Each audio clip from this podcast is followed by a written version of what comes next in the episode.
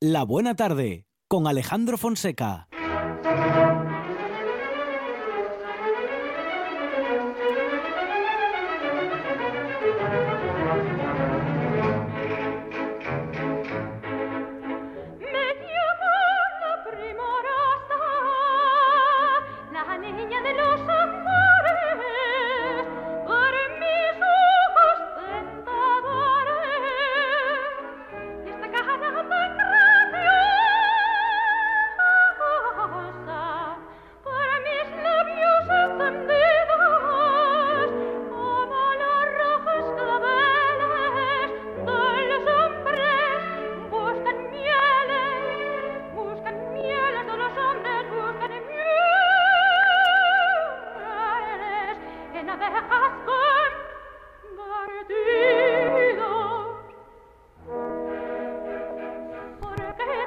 Momento de la semana en la que lo pasamos, en el que la pasamos tan líricamente con Mm. Susana Gudín. Susana, ¿qué tal? Buenas tardes. Hola. Bueno, espera a ver un momentín. Vamos a ver.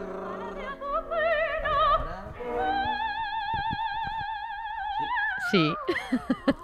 Ahora sí. Es que hay, hay duendes en la radio que desenroscan No, estos cables. Menos mal que tenemos un técnico para cada cable, eh, esperando el momento en el que necesitamos que lo manipule. Que se desenrosca, atención. Que- no, no, es que se quiere ir. Está desde ayer, dice que no, que no, bueno, no. ¿Te queda agua todavía? El técnico de cable. Dice que le queda agua. Bueno, pues que nada, que se quede ahí otro poco. Susana Gudín, ¿qué tal? Buenas tardes. Muy bien, muy bien. Y ahora Bueno. ya mucho mejor. Muy bien. Cable enroscado. que nos quiten la voz no puede ser, ¿eh? No, hombre, No. ¿te imaginas? Mm, No. Madre mía, No, aquí no. En, en- en este, en esta habitación precisamente, Mm, mm. Imposible. no podían ir a otro lado. Todos como Harpo Tremendo. Marx. No, no, no. Tremendo, tremendo. Pues nada, hoy me he animado a hablar un poquito de voces españolas. Y me ha dado de, pues por ponerle detrás un 1. ¿Por qué? Pues porque será un tema que salga más veces. Ah, que va a haber volumen 2. Y yo creo que hasta tres. Veréis, yo hoy voy a hablar de gente que no es tan conocida. Me, me planteo hablar de, de finales del 19, principios del 20, eh, con grabaciones, bueno, pues un poquito de aquella. Mm, Esta es más eh, nueva, esta es de 1954. Pero bueno, no quería sacar a la gente que todos conocemos. A Caballé, a Ino Arteta, a Placido Domingo, digo, y esos ya... Fran- Aparte de que tienen bastante... ya que tienen bastante... bastante eh, publicidad ellos mismos, digo, mira, voy a hablar de otra gente que han hecho un grandísimo trabajo, que no se les conoce tanto, que por suerte tenemos grabaciones de casi todos y que son, bueno, pues maestros de canto, no solo, bueno, no solo cantan, sino que tienen eh, una muy buena técnica y una muy buena pedagogía. Y así de fondo estamos escuchando una romanza de zarzuela que se llama Me llaman la primorosa. Bueno, es de eh, Jiménez Jerónimo Jiménez y Manuel Nieto. Y es de una zarzuela que se llama El Barberillo de Sevilla. Pero eh, no hay que confundirlo con... El barbero de Sevilla. Con eh, El Barbero de Sevilla. No, no hay que confundirlo con El Barbero de Sevilla de Rossini. Bien. Pero sí que coge de esa ópera adrede el título punto pelota. No tiene más, más cosa en común, ¿no? Bueno, eh, ¿quién es esta mujer? Pues esta mujer se llama Ana María Mm. Olaria. Canta una pieza que es, bueno, hermosa y que es difícil. Tenemos un poco ese concepto de que la ópera es como menos, eh, digo, perdona, que la zarzuela. es como menos que la ópera. Bueno, en realidad El género Hay- chico se llamó Bueno, durante mucho sí, tiempo. Sí, eh, yo lo que quiero creer y lo que he podido ver es que, obviamente, hay muchísima más producción de ópera Ujú. Y zarzuela, pues menos. Eso quiere decir que también ha habido menos escuela y menos desarrollo. Y luego, por otro lado, la zarzuela también viene y la ópera española viene pues de algo que es mucho más popular. Entonces, cuando tú haces zarzuelas para que voces que no están tan cultivadas las puedan, las puedan cantar, pues tampoco haces, digamos, obras maestras tan complicadas y de tanta bravura, ¿no? Como pueden ser algunas eh, óperas, pero aún así, y esta es una de ellas, tienen algunas, un, bueno, pues mucha dificultad y muy buena composición.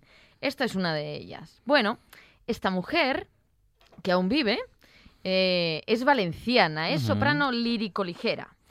Y es docente de la Escuela de Canto de Madrid. Bueno, y ahora supongo que la señora ya tendrá unos añinos y ya no. Pero desde 1981 da clases en la Escuela de Canto de Madrid, en la Escuela Superior, y desde el 84 tiene su propia cátedra allí.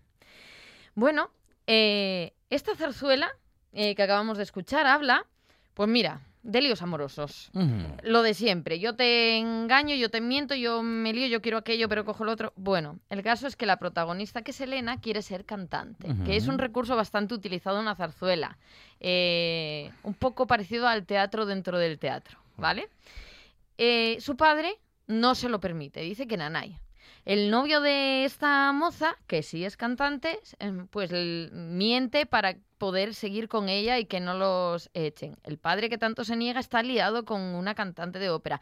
La madre que apoya a la hija se entera y bueno, ¿para qué os voy a contar más? Este es el rollo. Pero ¿qué pasa? Pues que a esta moza en principio le parecía algo, le pasaba algo parecido y es que su padre se negaba a que ella se dedicara al mundo del canto y eso que él era un barítono profesional, un cantante lírico profesional, José García Olaria. Finalmente acabó por aceptar, incluso se convirtió en su maestro y mm, la acompañó en su debut, aunque él ya estaba retirado eh, allá por el año 1950. Escuchamos a una mujer que tiene una voz muy homogénea, muy limpia, cristalina. Y lo mejor de todo, aparte de que, bueno, tenía un- unos agudos preciosos y un un color también precioso, lo mejor de todo era que tú la oyes cantar y lo que te transmite es facilidad. Es que parece que absolutamente nada le, le costaba. Bueno, eso se consigue obviamente después de un enorme trabajo, ¿no? Aparte de que tú traigas a lo mejor ya de serie muchas cosas buenas. Pero bueno. Y tiene un puntazo esta señora que digo, esto es que se lo tengo que contar. Pues que ha trabajado en la radio. No Que sí, y en, en la tele también, pero en la radio también. Ujú. Estuvo trabajando en la radio. ¿Haciendo radioteatro? Eh, yo creo que no, que estaba en programas, fíjate, es que ella también debía trabajar algo como actriz o alguna cosita así, debía salirse un poquitín de lo, de lo lírico. Pero em, no encontré qué programa era, pero trae que se llamaba Noches del Lunes, que no recuerdo o no me ajá. suena, o Conozca usted España, que es otro así como muy de te voy a hablar de lo que comemos en Teruel, una cosa así, ¿no? Es mm, bueno, no lo sé, me da la la sensación. Bueno, esta mujer decidió abandonar su carrera en lo más alto. ¿Por qué? Pues ella sabrá, pero fue cuando se casó, en 1965. Decidió que hasta aquí. ya está, no sé. Bueno, ella sabrá, ¿no? Cada uno. Pero bueno, que lo que os quiero contar es que para encontrar grandísimas voces no nos hace falta salir pues de la península, eso desde luego. De hecho, España tiene, ha tenido siempre la fama de muy buenas y muy grandes voces. Ujú, Sí es verdad que en cuestión de contraltos, en voz de contraltos de mujer, no ha habido muchas. Pero sí que tenemos fama de, de tierra de grandes voces. Yo supongo que, que influirán muchas cosas, no solo el clima, sino el carácter y bueno, habrá ahí un rollo genético, no sé, bueno, sería digno de, estudiar, ¿no? Pero, pero la verdad es que ahí está el dicho y, y- y yo, vamos, segurísima que es verdad. Así que no, hoy, no lo vamos a dudar. voces españolas en RPA. Exactamente. Pero bueno, eh, yo ahora eh, quiero poner otra audición de una mujer que, vale, es española, pero de casualidad. Ah, sí. Ah, de Pues casualidad. mira, yo luego os explico por qué. Pero al final, que ella haya nacido en Madrid en vez de Italia fue un fallo de cuentas. O sea, ahí fallaron los, Sí, eso, los números. eso le pasó a mucha gente, lo de nacer por un fallo de Un cuentas. poquito, un poquito. Eh, esta grabación es de 1906, así que bueno, nos esperamos la calidad que nos esperamos. Mm. Pero además a ella ya le pilla con una edad, con 63 años, donde su voz pues aún conserva la flexibilidad, pero ya no tiene el fiato. ¿Y nosotros sabemos lo que es el fiato? ¿Qué es el fiato? ¿Qué es el fiato? Es, es un periódico asturiano. Parecido. Bueno, es esa capacidad que tiene el cantante, por Ajá. ejemplo, para sostener Ah, ah, el ah, sonido Sí, durante un periodo prolongado sí. para que no se note que en ningún momento, en ningún momento, a pesar de que se te va acabando el aire, que no lo parezca en ningún momento, que no se pierda calidad, que no haya saltos de voz, porque, ¿vale? Que cuando se acabe el aire, simplemente se acabe y se acaba el sonido, que no se note que decae o que llegas al final así como apurado hasta el final. Ah. Vale, Vale. todo y, si, eso y si pone un ejemplo, Susana Gudín. forma, pues eh, lo vamos a escuchar ahora mismo. Ay, yo pensaba que iba a cantar. Bueno, vamos a escuchar un no muy buen fiato ahora mismo, que es mejor ejemplo que el otro, en la voz de esta mujer, Adelina Y vamos a escuchar La Calesera de Sebastián Iradier y luego os cuento más cositas.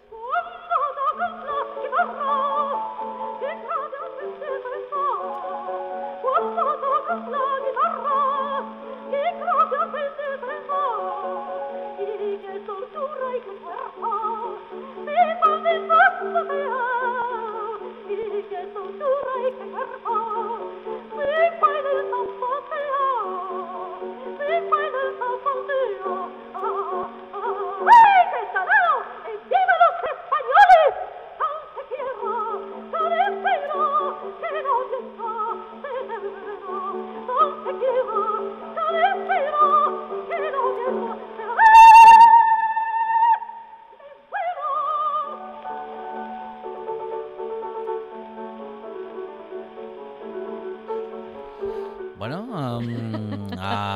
Particular, ¿verdad? sí, es sí. una canción, digamos Claro. que es una canción.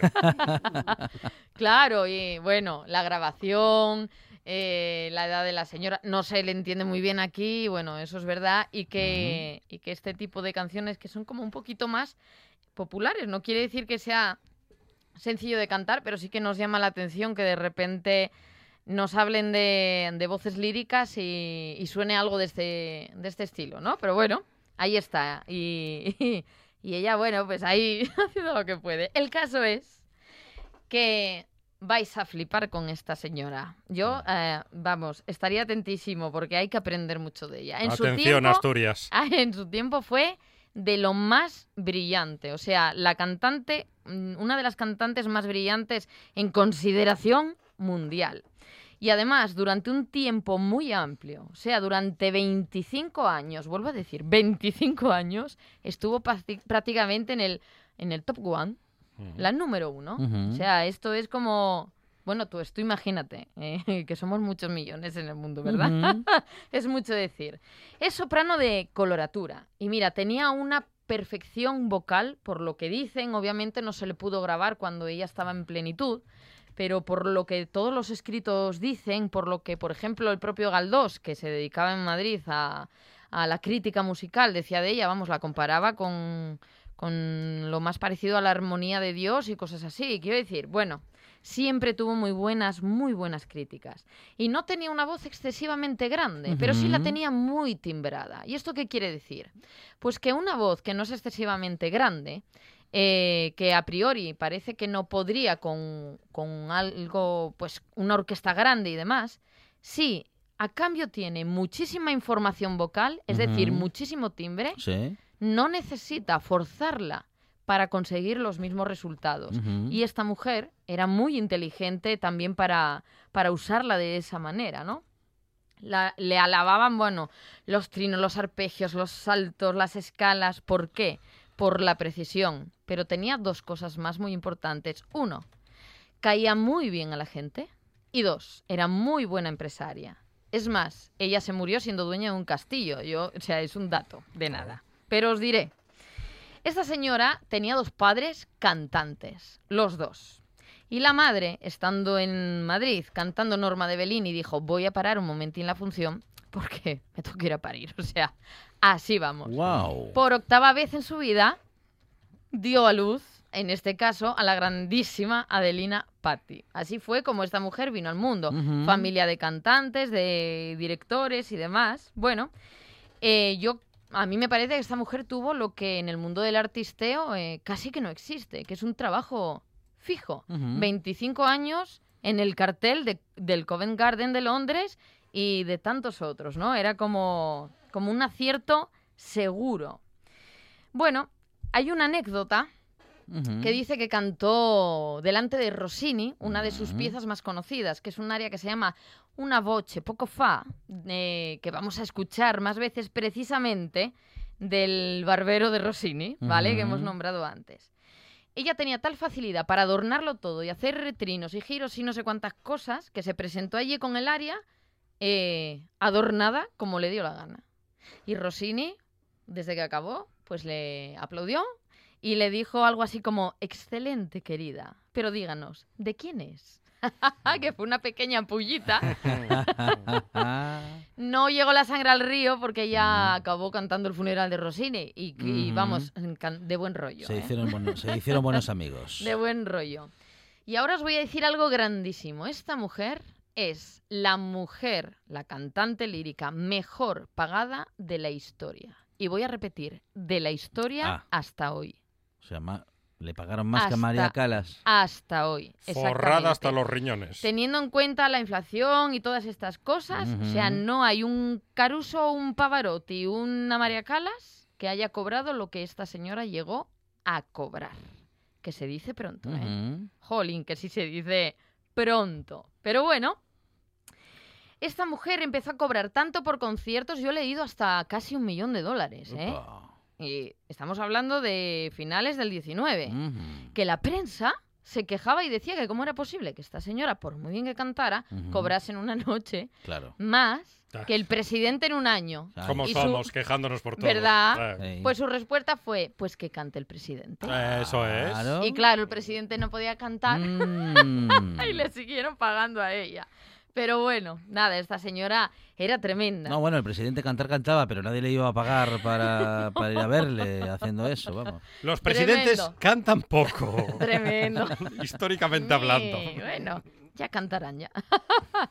El caso es que esta señora ya con, bueno, deficiencias vocales y demás, se encuentra eh, hacia 1906 con agentes, con promotores que se empeñan en que haga grabaciones. Y bueno, para ella era algo nuevo, pero dice, venga, vale, al final acepta. Y tras la primera grabación, que consiguió hacerla en su propio castillo y demás, exigió escucharla. Y entonces exclamaba cosas eh, del tipo, ahora me lo explico todo. Menuda voz, esto es impresionante.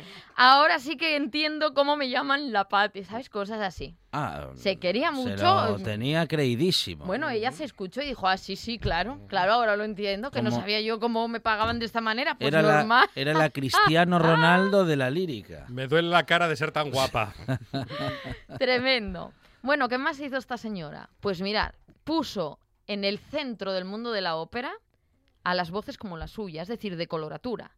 Aquellas que hacen agilidades y trinos, eh, pues con la facilidad con que ella lo hacía. Pero ¿qué pasa? Que tenía tal facilidad para hacerlo eh, que cualquier obra que paraba ante ella, aunque no llevase esos, esos trinos o aunque no fuese para su voz, la cantaba igual. Y ahí llegamos un poco a lo que hablábamos el otro día. Usaba sus herramientas sin defender el legado. Y entonces ahí provocó un poquito de, de crisis a ese nivel, al nivel escuela. ¿vale? De, de canto, que más adelante otras eh, cantantes se encargaron de recuperar, pero en principio que volvieron un poco a lo de siempre y a lo que ya habíamos hablado de los castratis. Voy a decir, mira cuántos gorgoritos hago, pero el fondo pues empezaba a, a fallar un poco. Pero ¿qué pasa? Que hizo lo que le daba la gana porque su voz le daba poder para hacerlo, efectivamente. Esta mujer, mirar, cuando ya no podía más, Pero si cobra, si cobra tanto, hay, hay que ponerla Sí, a cantar, hay, ¿eh? hay que escuchar a esta Que mujer. cante toda la tarde. ahora la pongo, pero tenéis que oír esto, A ver, mira. a ver.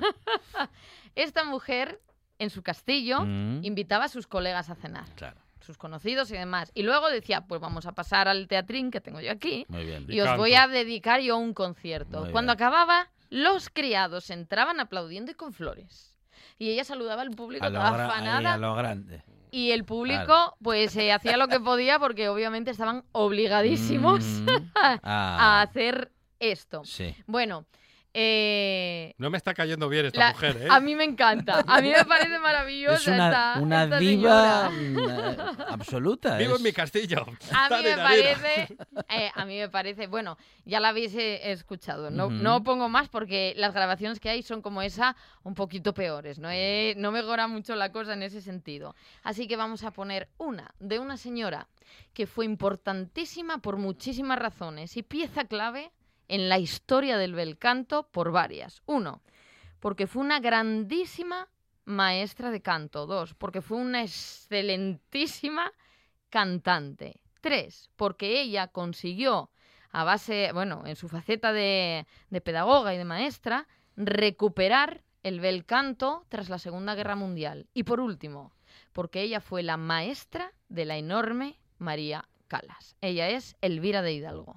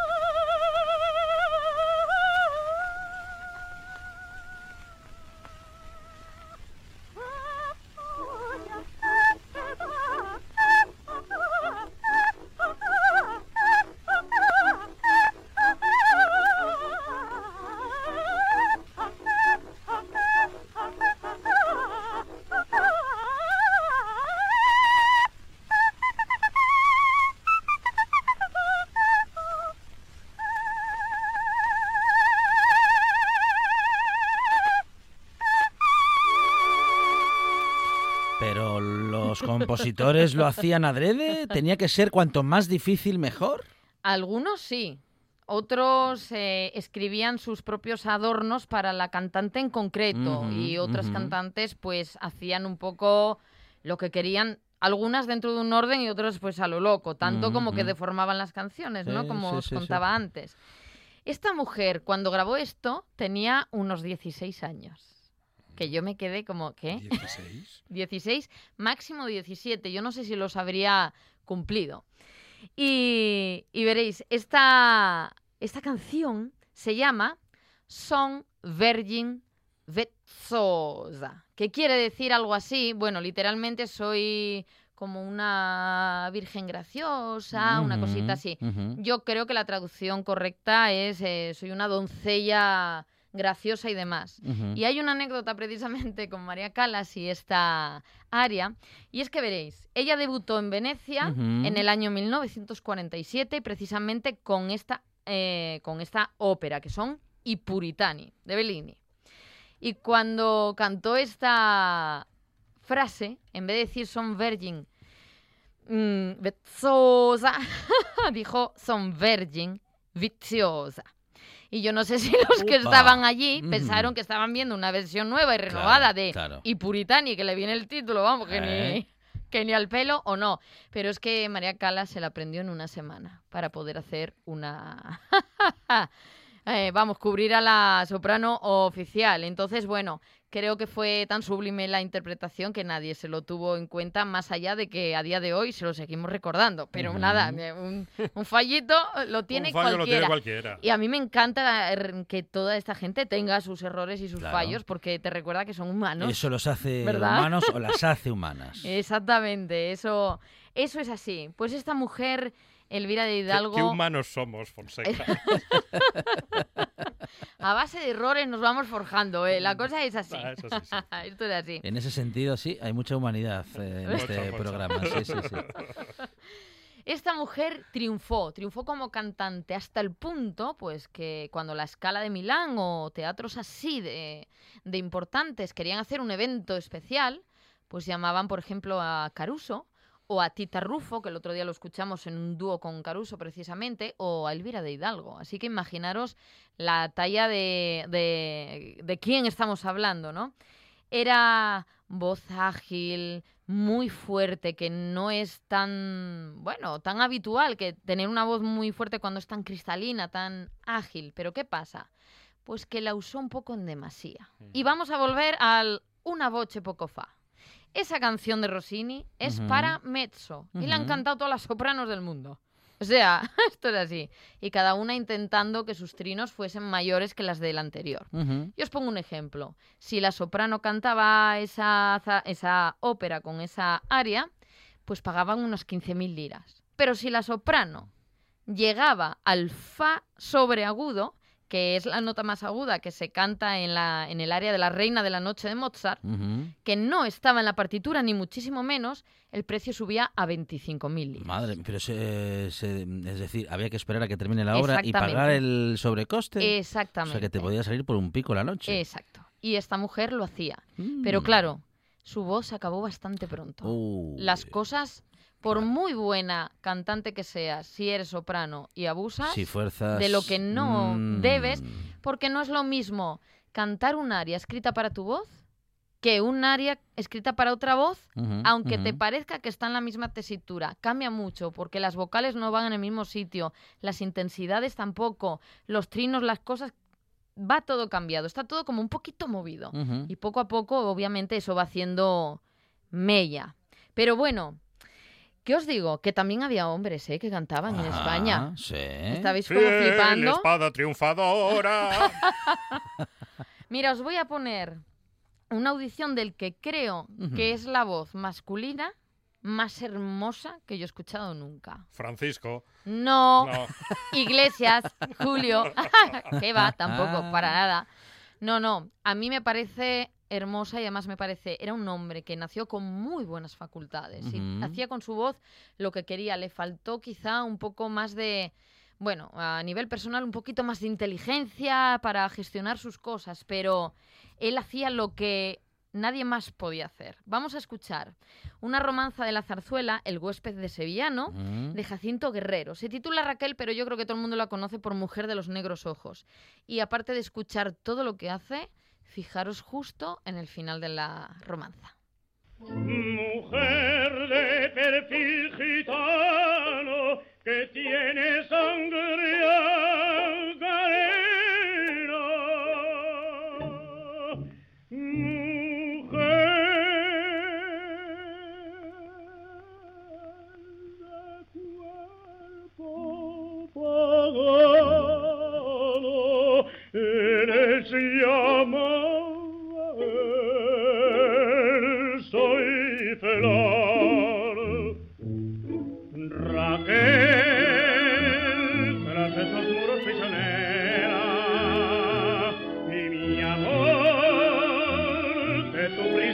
librarte.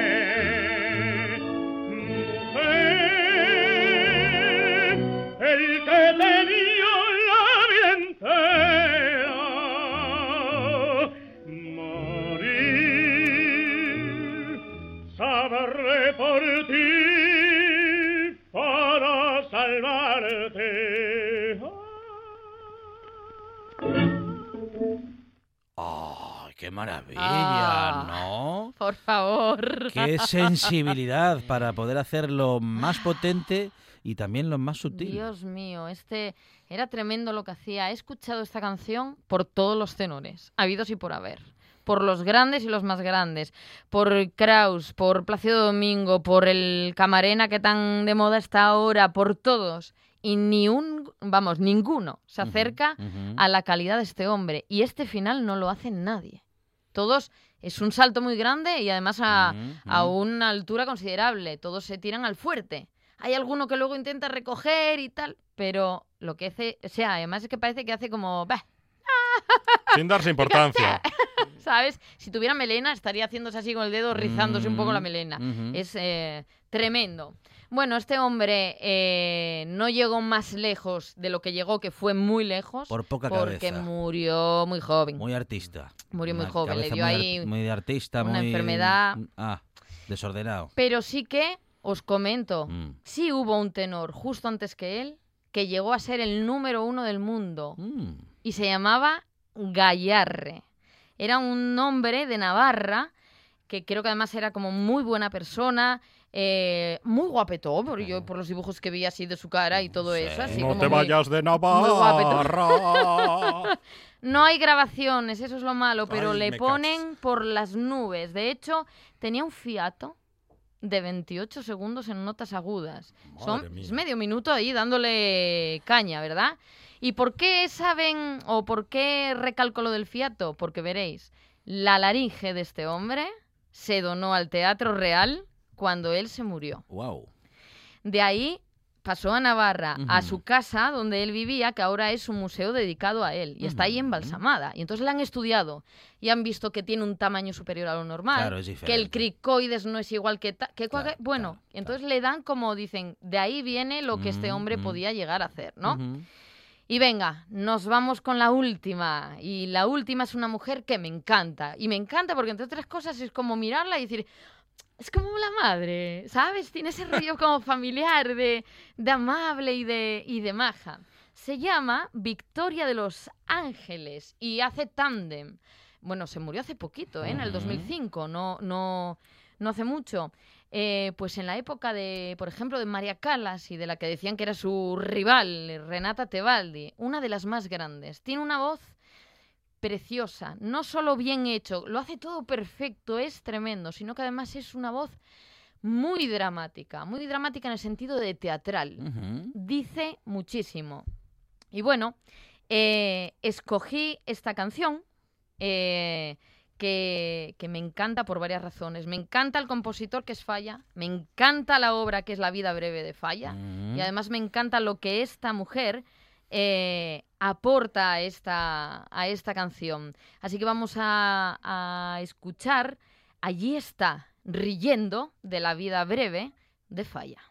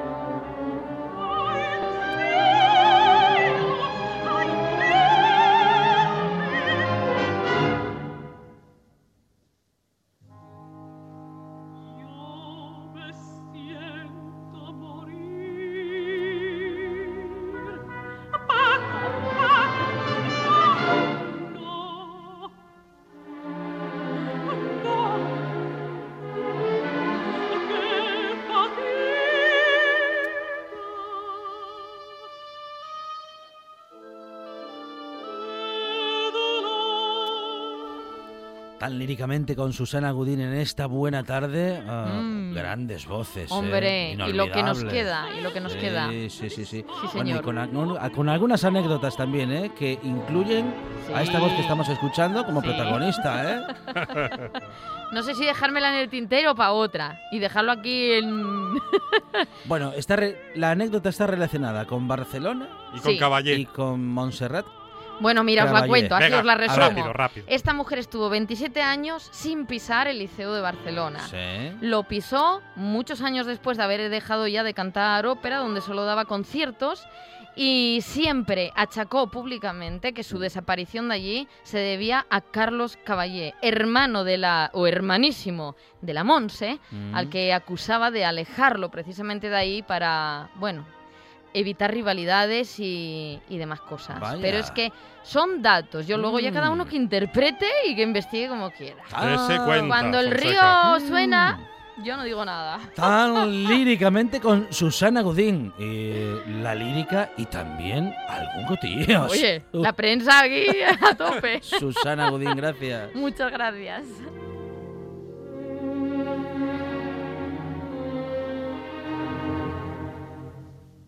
Esto es RPA, la radio autonómica de Asturias. En RPA te lo contamos todo. Información al minuto con el rigor y la pluralidad de lo que somos. Un servicio público. Por la mañana, a las 7, Asturias Hoy Primera Edición. Por la tarde, a las 2, Segunda Edición. Y por la noche, a partir de las 8, tercera edición. Y a, y a las horas en punto, boletines de noticias. Asturias hoy. La actualidad no descansa. Nosotros tampoco.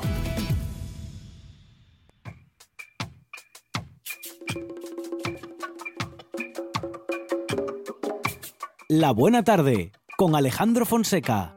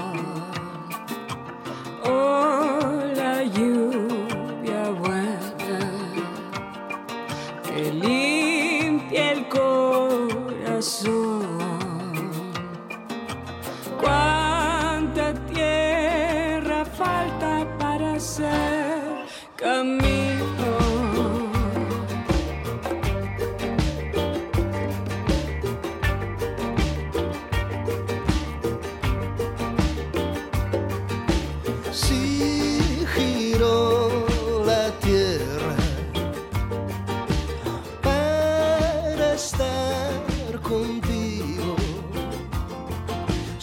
Hoy nuestra segunda comunicación eh, con Colombia, que tiene un, bueno, un buen motivo, eh, además de conocer también la situación del país hermano, también vamos a conocer alguna historia muy interesante que tiene como uno de sus protagonistas a nuestro querido amigo Ismael Díaz Galán. Isma, ¿qué tal? Buenas tardes. Hola, buenas tardes, hermano. No, yo en este caso protagonista no, yo vengo simplemente a presentarte a dos protagonistas, Mm, porque bueno, siempre os he dicho en este trocito que hablábamos de fútbol aquí, eh, o que hablamos de vez en cuando, que uno de los pocos patrimonios perdurables que te deja el fútbol es la amistad, ¿no? Y a uno que ya ha tocado varios continentes con esto de la profesión de ser entrenador de fútbol, eh, pues te dejas girones de piel en cada, en cada lugar. Y son girones de piel que vuelven a ti, primero por la alegría, si les va bien a esos amigos, o si sufren y les va mal, pues por el recuerdo, ¿no? Y el intento de ayuda. Y en esta semana, pues hay un amigo que es además el- uno de los, de los promotores de una escuela pues única. Yo lo puse en contacto con Common Goal, con la fundación de Juan Mata, y me dicen que solo una escuela hay igual que la de ellos en, en todo el mundo, que es en África, que es una escuela en un barrio muy humilde que tuve el honor de visitar en Bogotá, donde los niños, por jugar al fútbol, pagan por, con los residuos de plástico que hacen, que producen sus casas, Ujú. y estos monitores, estos entrenadores de fútbol, los reciclan y con los productos que, que sacan de ese reciclaje, pues pagan la escuela. ¿no? Ujú, ujú. y es Bastián Merchán. Y es un tipo que, además de, de- de esa iniciativa tan brillante, es un activista. Y, y la semana pasada me pasó un mensaje, eh, Mister, por favor, intenta trasladar a tu país que lo que estamos viviendo aquí. ¿no? Ujú. Y fíjate, a mí me tocó hace un año y pico, en el diciembre del, del 2019, antes de la pandemia, dar ahí un curso, conocerle, conocer su escuela Roma en, en Bogotá y, y tener las, las- los inicios de estas revueltas que hay ahora, porque me tocó vivir en un estado de, de excepción nada más llegar al país y ver morir a- al primer o uno de los primeros víctimas de la represión policial allí. Y bueno, pues ahora me toca ponerles voz en mi país en la medida que puedo y desde la gratitud que os profeso a vosotros por darles voz a, a, a Bastián. Y luego también os quiero poner en contacto con Tatiana Arce, porque es compañera vuestra, periodista deportiva. Es la que retransmite los partidos de fútbol de, de Telepacífico y una televisión de allí, de una región pues como el Cauca. Ella también es del Valle del Cauca, es, es la, la jefa de comunicación de la Federación del Valle del Cauca, que es como la federación, pongamos, asturiana aquí.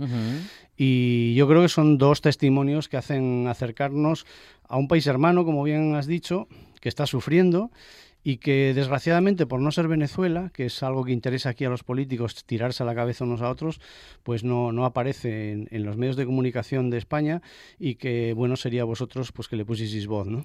Estamos ya en comunicación eh, justamente con bueno pues con una de las personas que mencionaba en esta en estos minutos Ismael y es Tatiana Arce, compañera en Telepacífico. Tatiana, ¿qué tal? Buenas tardes. Hola, muy buenas tardes para ustedes en España, eh, para acá, para Colombia, muy buenos días. Nosotros tenemos las 11 de la mañana 47 minutos. ¿Cómo han estado? Un gusto saludarle, Isma. Me encanta escucharlo. Espero todos se encuentren muy bien y un abrazo muy caluroso desde la capital del departamento del Valle del Cauca. Hablamos de Santiago de Cali. Es que Cali, Alejandro, Mm, perdona, mm, pero sí, me sí. parecía importante ponerla, bueno, al margen de para que disfrutéis de esa voz, eh, también porque sepáis eh, de un habitante de, de la ciudad, pues que me comentan mis buenos amigos de, de Colombia que está más caliente, lo que ellos dirían más barraca, ¿no? en Mm, cuanto a lo que mm. son las, las situaciones violentas que se están viviendo. Yo he vivido, además, eh, cómo se protesta la gente en la calle y, y Colombia suele ser un sitio, por lo menos lo que yo he vivido, de, de- manifestación pacífica por las calles y hay una represión policial, pues bueno, que no anda con miramientos y se carga a la gente por manifestarse, ¿no? Tatiana, ah, desde Cali, entonces, ¿cuál, bueno, ¿cuál es la situación? Hoy comentábamos un poco, bueno, pues también de manera genérica con el escritor Naum Montt, eh, que, con quien nos comunicábamos desde Bogotá. Tatiana, dinos, bueno, pues cuál es eh, tu modo de verlo, eh, de ver esta situación y cómo se están viviendo las cosas eh, en Cali. También nos eh, relataba Naum Montt que estaba el sur del país, que es de, justamente de- desde donde estamos comunicados contigo en este momento, eh, bueno, donde estaba, mm, digamos que el conflicto, mm, bueno, más caliente, por así decirlo, Tatiana. Pues sí, eh, hace ya 14 días completamos hoy martes, precisamente hoy martes 11 de mayo completamos 14 días donde pues el país entero está marchando, pero más es la ciudad de Santiago de Cali, digamos que es eh, de las cuatro ciudades principales que tiene Colombia, que es Bogotá, la capital, eh, Cali, Medellín y pues Barranquilla, que son los, las ciudades principales eh, de acá de Colombia. Santiago de Cali, que es como la sucursal del cielo más conocida, donde se respira mucha salsa, eh, el calor acá es un poco más, ¿cómo le podemos decir nosotros? Eh, acá es bastante caliente, es, el, el trópico es Ujú. muy chévere, lo único que nos hace falta es el mar. Pero pues aparte del Ujú. clima, pues sí hemos tenido eh, unos días de orden público, ya como les referenciaba hace aproximadamente 14 días estamos completando desde aquel 28 de abril que se, se iniciaron las protestas en contra de nuestro gobierno eh, a nivel nacional. Estamos hablando del presidente eh, Duque, Iván Duque, quien es el actual mandatario eh, a nivel nacional. Bueno, pues llegaron las protestas sobre una nueva reforma donde pues desafortunadamente la clase media y clase baja eh, se estaban viendo muy afectados. Afortunadamente las protestas sirvieron para que la reforma no continuara, no continuara en su camino, pero aún siguen unos puntos que no ha, aclar- no ha aclarado el mandatario y es por ello que hasta que él no aclare los puntos como la parte laboral y la parte de salud, hasta que él no nos diga claramente qué va a pasar con esos puntos, pues el paro va a continuar. Y además están pidiendo la renuncia del presidente de la República, porque pues hasta el momento pues eh, lo único que ha hecho es llevar el país eh, más hacia hacia la caída, ¿no? Nos ha puesto más impuestos, eh, ha limitado mucho, eh, e igual siguen siguen siguen existiendo muchas falencias como país. Entonces todas esas inconformidades han hecho que ya el pueblo se canse y haya decidido salir a marchar pero pues desafortunadamente las marchas tienen su doble cara no la la cara de, de poder hacerlo pacíficamente de poder salir caminar eh, estacionarse y bloquear puntos estratégicos de la ciudad donde pues bloquea a Cali. Pero pues también está la otra parte de la cara que es cuando interviene la policía, el SMAT, el ejército y se sabe cuando las personas las provocan pues personas reaccionan y es por ello que pues las noticias no son muy alentadoras a nivel internacional. Te cuento, Alejandro, querida Tatiana, me permites interrumpirte un segundo solo, que estamos hablando de uno de los países más bellos de Latinoamérica. Estamos hablando de un país riquísimo a nivel turístico, yo creo que sería la bomba, eh, que desgraciadamente vivía del café. Obviamente todo el mundo sabemos que no puede vivir del café y todos sabemos por Netflix, eh, desgraciadamente, eh, por qué es conocido Colombia, pero Colombia es mucho más que Netflix. ¿no? Y a Tatiana precisamente, y, he conocido a más gente como Tatiana, joven, en el caso de ella, pues, pues de, una persona de, pues recién sacada, pues desde hace unos años ya su carrera universitaria, sus estudios, y que trabajan gratis. Es decir, eh, me va a matar Tatiana si lo cuento, pero en sus dos trabajos es que llevan meses. Es decir, estamos hablando de que se le junta esto con una pandemia al país. Entonces, ¿cómo un país que vive en estas circunstancias meses sin cobrar? Yo he vivido además tiempo allí y sé que viven del comercio eh, callejero, eh, ¿cómo le vas a decir a un pueblo que se encierre en su casa, que encima ahora le subas los impuestos? Es que es una suma de, de, sinsentidos junto con toda una estructura violenta que, que, soporta, obviamente, eh, todo ese mercado y toda esa industria paramilitar y fuera de la ley que es, que es el mundo de la droga. ¿no? Entonces, te lo cuento porque Tatiana es muy recelosa de hablar mal de su país y, ella me decía, pero ¿cómo voy a hablar mal con lo bello que es Cali? Mm, pero, mm. pero es que es así la, cultura y la forma de ser de, un colombiano, ¿no? Tatiana, demasiadas frustraciones para una población que está acostumbrada, digamos que, a aguantar, pero todo tiene un límite. Claro, todo tiene un límite, es por ello que pues eh, el pueblo ha salido, ha salido a marchar, están inconformes los salarios, eh, de verdad que el salario mínimo acá en Colombia pues no es muy bueno, aparte de todo pues le aumentan a los servicios, a la canasta familiar, le aumentan a todo pero menos a, a un salario digno, ¿no? También eh, quitaron muchas, muchos beneficios como las horas extras, eh, de pronto por ahí pagan, algunas empresas por ahí pagan la parte nocturna, pero pues digamos que que eso pues ya viene de dependiendo de qué empresa decida pues aún tener cosas de ley. Entonces, como ya lo decía Isma, sí venimos todavía de un año donde la pandemia paró todo todo el comercio, paró todo desde el 2020, precisamente desde marzo del 2020 frenó todo. Eh, tuvimos un año demasiado difícil donde pues a duras penas como que sobrevivimos teniendo en cuenta que eso es un país donde pues tú tienes que salir a, rebuscarte del día a día. Entonces, eso ha hecho de que hoy por hoy estemos en esta situación, el pueblo esté cansado, esté aburrido, eh, digamos de que para tú acceder a comprar una casa tienes que endeudarte toda tu vida, eh, aparte pues que eh, los mandatarios son los que más ganan pero los que menos hacen, entonces se han metido muchas cosas y es por ello que en la actualidad, pues si el año pasado estuvimos frenados, ahora estamos estacionados con, como se diría popularmente. Es que para mí es muy difícil, Alejandro, entender cómo vive esta gente, porque los he visto justo antes de la pandemia y, era un pueblo que vive tan del día a día que haberles paralizado ese día y encima eh, tener medidas dentro del gobierno que tendría que promocionar cómo salir de esa crisis, ahondarles más, que es complicado. Porque yo no sé dónde ves tú el origen, Tatiana. Supongo que cuando yo estuve en, noviembre, diciembre del, del 19, con aquellos disturbios callejeros, donde ya se estaba en contra del gobierno y la corrupción y demás que, existía, supongo que ese primer muerto que hubo en la calle estando yo allí eh, es un poco el origen o el desencadenante también de todo esto, ¿no? Sí, claro, todo desencadena. Eh, la verdad, eh, pues no entendemos cómo un presidente o una persona como Iván Duque, que prometió muchísimo en su periodo e incluso ilusionó a la clase media, eh, a, diciendo que iba a apoyar a ese empresario, a ese microempresario, decía que no iba a subir impuestos, que no iba a subir el IVA, que bueno, en fin, habló maravillas en su proceso o su camino hacia el gobierno o hacia ser presidente de la República.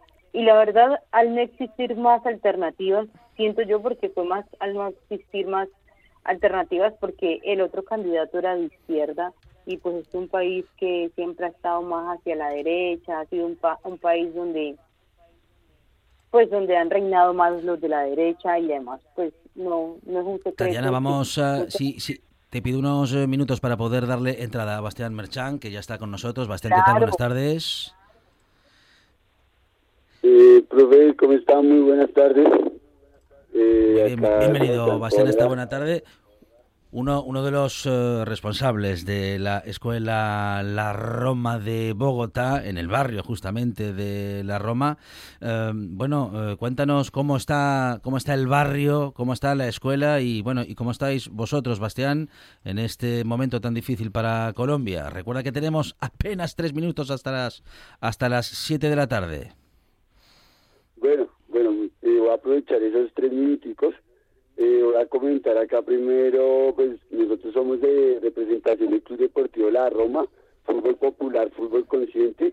Es un club el cual brinda formación deportiva a través de un trueque ambiental, donde los chicos y las chicas y las familias a través de una conciencia ambiental eh, referente a esa pedagogía que también brinda el fútbol, hacen, ha- hacen un ejercicio de reciclar y de, separ- de separar en la fuente todos sus residuos sólidos para después llevarlos a la escuela como pago de, su formación deportiva.